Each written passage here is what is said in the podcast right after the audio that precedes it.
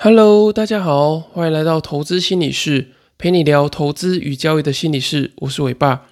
今天这集呢，想跟大家来聊聊长期投资做不好的五个心理因素。我们可能看到巴菲特啊，维持长期投资的习惯，就想要效法巴菲特，然后去买了股票之后呢，长期投资，然后放着不管它。因为毕竟巴菲特他也说过，如果你买了一只股票，没有抱持着想要买这个十年的决心呢，那你就不要买了。或是我们有时候会看到很多的这个财经 KOL 啊，用很多的数据啊，然后很多的这个历史资料去显示说，这个长期投资这个指数投资的话呢，可以有这个长期的获利，然后稳定的致富。可是为什么有这些数据啊，还有这些名人的经验，还是没有办办法让很多人，甚至让你去这做好这个长期投资的呃这个长期布局呢？你有没有这种类似长期投资做不好的这个心理问题？那我想要透过这一集的分享来告诉大家，我觉得比较常见的五个长期投资会做不好的心理因素。那么第一个呢，就是你会高估自己能够承受亏损的范围。之前第五十一集的时候呢，我们有提过这个过度自信的状况。你可能短期赚了一些小钱，就会觉得说啊，自己长期啊可以赚这个很多的钱。所以，当你赚钱的时候，你就觉得啊，没关系啊，我只要就是一直在账面上有获利呢，什么事都行都不用怕。可是等到真的经历到这个大跌的循环来的时候，例如说去年下半年那种下跌的情况，有可能再自信的人呢，都免不了就是经历一定程度的心理动摇。那你可能会想说，哎，我好像也有这种状况，我要怎么样去改进呢？我觉得第一步，你要认识自己是非常重要的。你要认清自己有没有在成就上的焦虑啊，可能会想要透过赚大钱来证明自己，或是你对于金钱有不安全感等等的。你要先辨识出自己有这些交易心理啊、投资心理的问题，你才有办法去正确的评估自己的风险承受度大概到哪边。另外呢，我觉得做投资时的这个心理压力测试非常的重要。你可以用一笔小钱，可能是十万块。去测试看看自己能够接受的这个回档的绝对金额或是比例多少？你可能用十万块的资金，你可能回档可能三成三万块，或者是呃两成，你就觉得受不了了。所以你可以去透过一笔资金来去测试看看，你可以报多长的时间，然后可以经历多少的回档。透过你自己亲身经历去感受一下这个心理的风险的承受度，你就可以知道说我自己能够承受的范围大概在哪边。那在之后的长期投资里面呢，你比较好做这个风险的规划。那我觉得这个要测试这个部分呢，我觉得重点在于你要越早的去投入这个市场越好。你要早一点去学习投资，因为在早期学习投资的时候呢，你的测试的成本是很低的。那你如果越晚学习投资，你的测试跟犯错的成本就会越来越高，因为毕竟你那时候已经累积很多的资产了嘛。那你你能够用的时间也越来越少，你也会越来越着急。所以呢，我觉得你应该要越早的去做这个投资的测试，那看看你自己能够接受的风险范围在哪边，才不会在之后你真的要去做比较大资金的长期投资的时候，去低估掉你能够承受的这个风险的范围。那第二个呢，我觉得比较常见的心理因素呢，就是你个人的自信心不足。我们常常听到一句这个投资交易的这个圣杯啊，就是让获利奔跑啊，你必须要赚抱着这个赚钱的股票。那其实这个非常大家都知道，可是其实在实际上执行的时候是很困难的，因为我觉得，呃，在这个执行的过程中啊，你要抱着股票不卖呢，其实很高一部分是取决于你的自信心。当你是一个容易的自我怀疑啊，你那个自我认同感跟自我价值感比较低的人的话呢，你很容易在持股续报的过程中有一点风吹草动，你就觉得啊，完了。我报的股票啊，我做的研究是不是没有经过验证，或者是是不是不无法接接受后来的这个行情的考验，你就会想把它卖掉。那我觉得这也是因为长期投资有一个比较明显的缺点，就是它其实没有短期买卖的结果可以给你产生回馈嘛。如果你是做这个呃中短线，可能波段交易啊，或是当日冲销，你可能可以透过很多买卖的次数来知道说你这一个策略在执行上是不是有问题的。那可是呢，你如果用长期投资的话，你每一次买卖的循环可能就是半年、一年，甚至三五年以上，所以你只能靠着这个自己心里的自我回馈来延长你的投资的信心。那这样子我们要怎么做呢？就是我们要透过提高自己的自我效能感来增加自己投资的信心。那我之前在别集的时候有提过，自我效能感呢，它其实是呃一个个人对于自己有充分能力可以完成某件事情的信念。那在这个教育百科啊，或者其他一些呃心理学的一些呃网站，也可以查到这个自我效能感的定义。那它主要呢，就是你如果保持着比较高度的自我效能感呢，可以促进你个人的成就，然后并且减低压力，然后跟沮丧的这个情绪。那相反的，如果你是一个比较低度自我效能感的人呢，你可能在任何任务的时候，你都优先怀疑自己的能力，然后先考虑到自己的缺点跟负面的结果。那这对你的投资的信心来讲呢，其实会有很大的影响。那之前呢，我在第五集的时候，我也有跟陈家正心理师谈到要如何提升自我效能感。那这里呢，主要是提提供给大家，就是心理学家 Bandura 他有提供四个影响自我效能感的因素。那第一个呢是成功的经验，如果你过往有成功的经验的话呢，你就可以有更好的自我效能感去应付后面的状况。例如说，你曾经报过一年的长期投资，那当然一年也许不算是长期，可是相对来讲，一年对你来说可能是交易里面相对长期的经验。那你报过一年的呃这个投资之后呢，你就可以想象自己报两年的状况会是怎么样。那你如果报过三年的这个比较中长期的投资的部位呢，你就可以想象自己报五年会是什么样的状况。那透过你有这个成功的经验，你就可以累积比较高的自我效能感。那第二个呢，就是透过他人的经验，你可能去看一些呃指数投资啊、长期投资的，不管是粉丝专业啊，或者是一些名人的传记等等的。你透过别人的成功经验呢，你也会累积你自己的自我效能感。那第三个部分呢，就是社会说服，就是当别人认为你能够成功，就例如说像周遭的朋友啊，就称赞你说哦，你很有耐心呢，我们可能报个呃三个月、四个月股票就卖掉了，可是你却可以报一年、两年。当别人开始这样称赞你的时候呢，这是一种社社会的说服，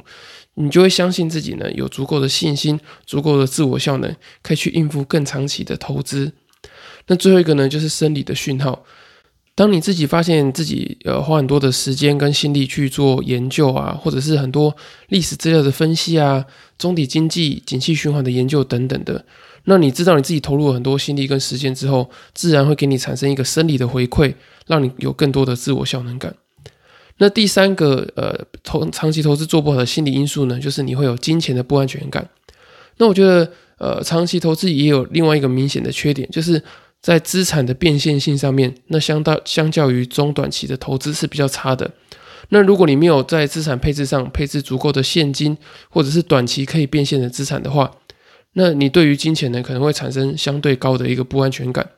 那特别是你如果像我一样从小有这种金钱焦虑啊，对于钱赚不够的状况会很担心的话，其实你很容易会放弃做长期投资。因为在匮乏经济学里面有提到一个很重要的观念，叫做隧道的视野或者隧道的效应。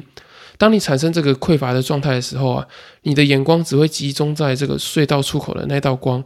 你其他东西都是你是看不见的。所以当我们在长期投资的时候啊，我们如果经历亏损，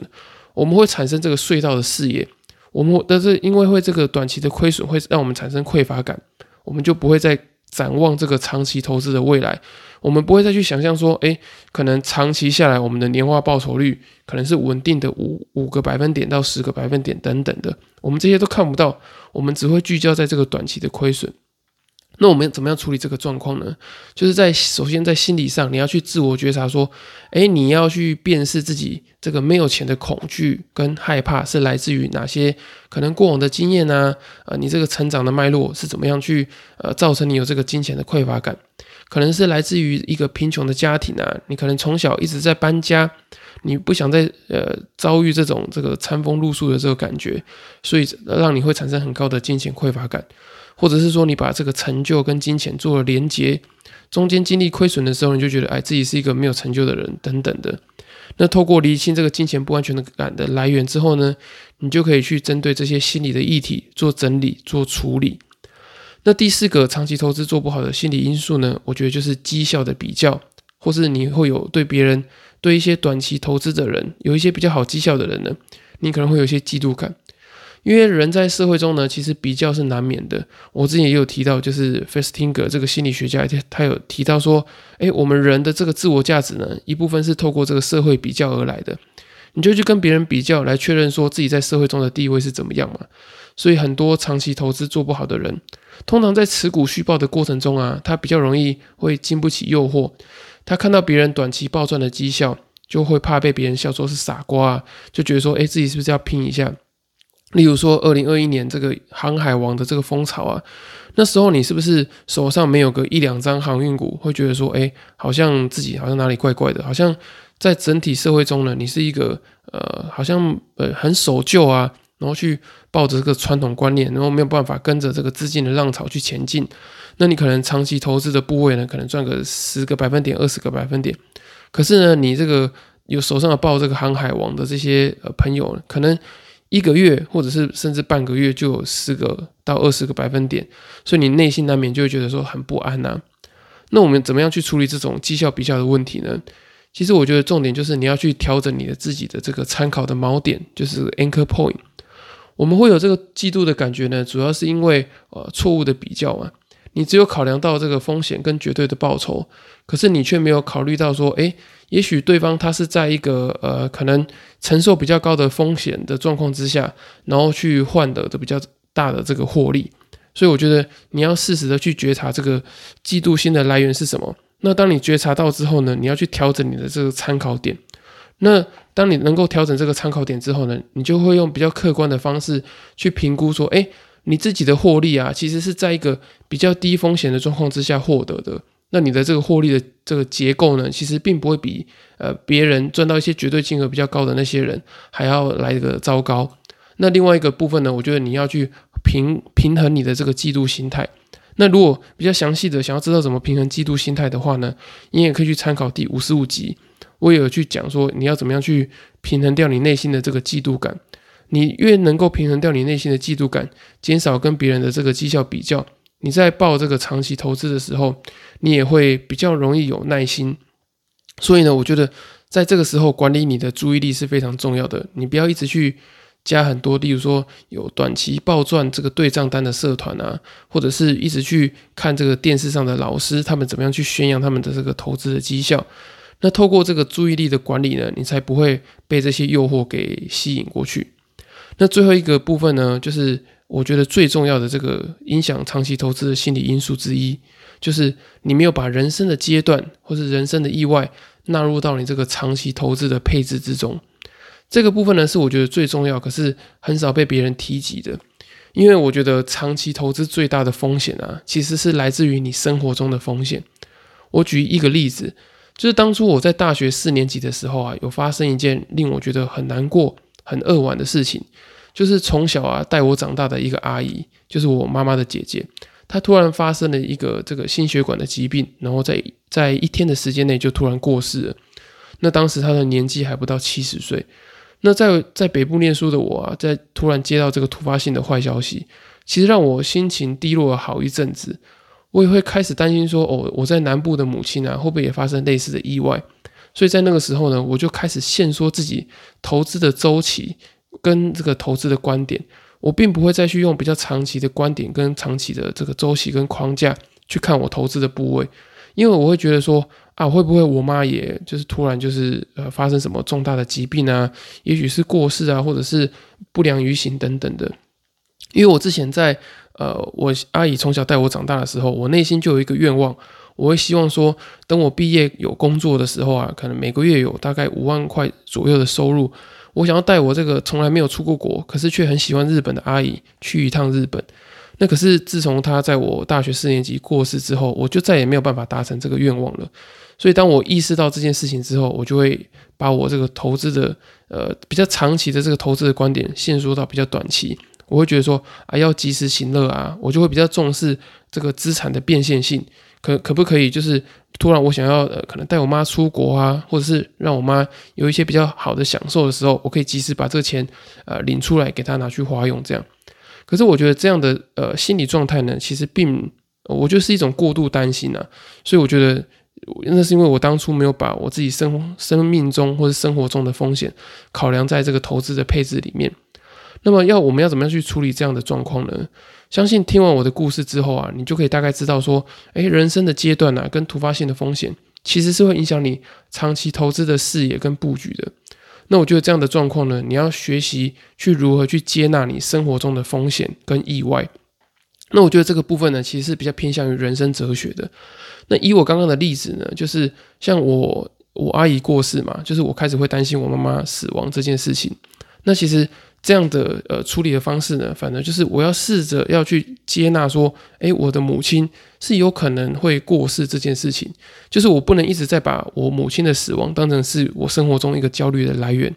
我应该是要在我有生之年能尽我所能的去孝顺，我不用额外的孝顺，我就是诶，呃，可能过一段时间，可能打电话问候他一下，就是我在我能够做的这个范围里面，我尽量做到比较好的状况，那我就不用再去担心说，哎，我我的母亲会不会有一些突发性的状况，因为我已经尽我最大的能力去去做这些事情了。